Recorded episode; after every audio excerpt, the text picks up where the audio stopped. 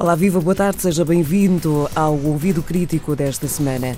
No início deste mês, os média de todo o mundo deram destaque a uma nova encíclica do Papa Francisco intitulada Fratelli Tutti, Todos Irmãos. É dedicada à fraternidade e à amizade social e foi, no dizer do Papa, inspirada por São Francisco de Assis.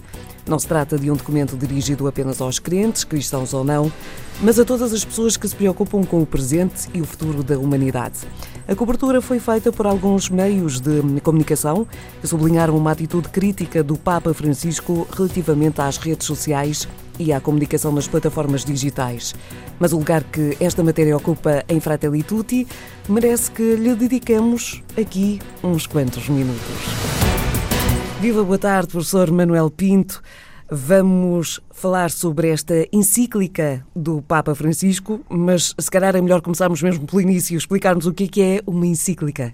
Olá, boa tarde, Noémia. É um gosto estar aqui de novo. Uma encíclica é, um, é um, uma carta, é uma circular, podíamos dizer, é, um senti é o sentido etimológico até da palavra, eh, grega e latina, que de alguma forma pretende tratar um assunto importante. Eh, é um termo mais usado no contexto religioso e cristão e que normalmente tem um certo impacto para os crentes e para os não crentes. Pelo menos é essa a percepção que existe.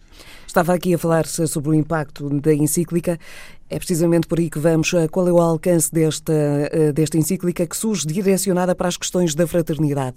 Bom, uh, a fraternidade é uma, era um dos pilares, dos três pilares da Revolução Francesa, não é? Portanto, ao lado da igualdade, igualdade. E, da, e da hum, liberdade, uh, que são naturalmente valores fundamentais, mas curiosamente a fraternidade parece ter ficado um bocado para trás. Nós hoje falamos bastante da, da liberdade uh, e também da igualdade, mas menos da fraternidade, apesar de, de a reconhecermos como uma um, um aspecto-chave na medida em que ela exprime os elos, aquilo que nos liga uns aos outros, ou que pode ligar-nos uns aos outros, ou que também nos pode desligar quando não é praticada, não é? E, portanto, creio que por esse lado uh, trata-se de uma matéria que eu poderia dizer fundamental e, portanto, naturalmente ela interessa uh, a um, uma vasta audiência que está muito para lá daqueles que, que são crentes, os agnósticos, os não crentes, os, os, ateus, todos de alguma forma vivem em sociedade e, portanto, de alguma forma estão confrontados com esta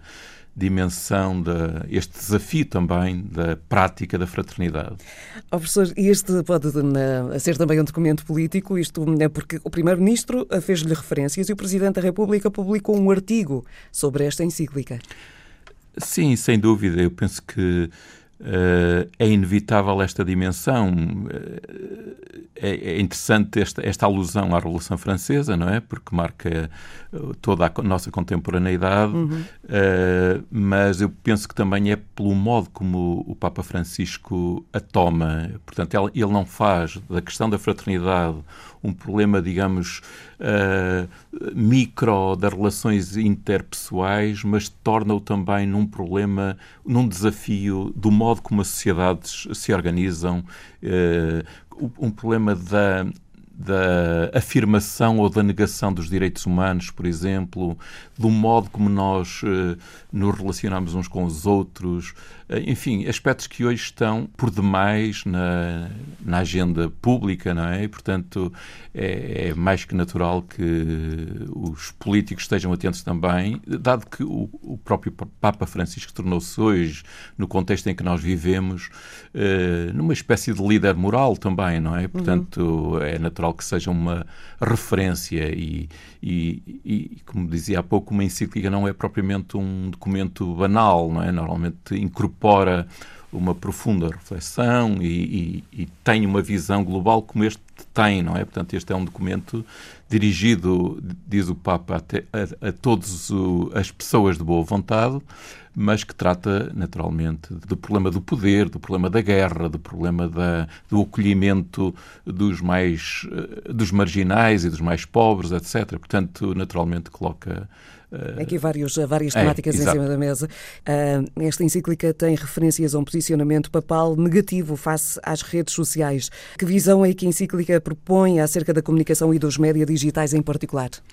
Pois, eu, eu, propriamente não sei se, se poderá dizer que se trata de uma visão negativa, até porque ele próprio é, é um utilizador, utilizador portanto seria uma contradição uh, se ele tivesse uma visão negativa. Quer dizer, eu penso é que ele chama a atenção que a vida é muito mais larga do que a vida digital, digamos, e que comporta uh, potencialidades enormes, uh, mas também riscos. E riscos, por exemplo, do isolamento das pessoas, da, da formação de bolhas, uh, onde nós estamos com aqueles que sintonizam connosco ou com quem nós sintonizamos.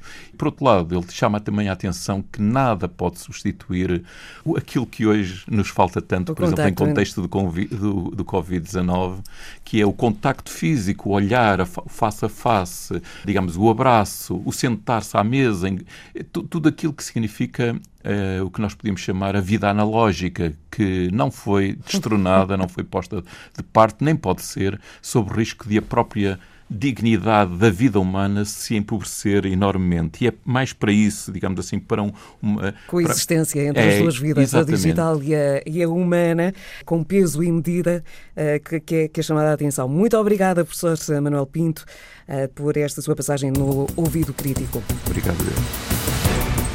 A comunicação digital na recente encíclica do Papa Francisco em destaque nesta edição de hoje do Ouvido Crítico. E a Unesco celebra de 24 a 31 deste mês mais uma edição da Global Media and Information Literacy Week, a Semana Global da Literacia Mediática. Este ano, o centro das operações decorre na Coreia do Sul, mas todas as instituições que pretenderem participar podem inscrever as suas atividades. Basta aceder ao site desta Semana Global da Literacia Mediática, que está disponível na página do Ouvido Crítico na RTP Play. Ouvido Crítico é um programa de educação para os média da Antena 1 e do Milobs, Observatório sobre Média, Informação e Literacia, do Centro de Estudos de Comunicação e Sociedade da Universidade do Minho. Ficamos por aqui esta semana. Para a semana estamos de regresso com outra temática.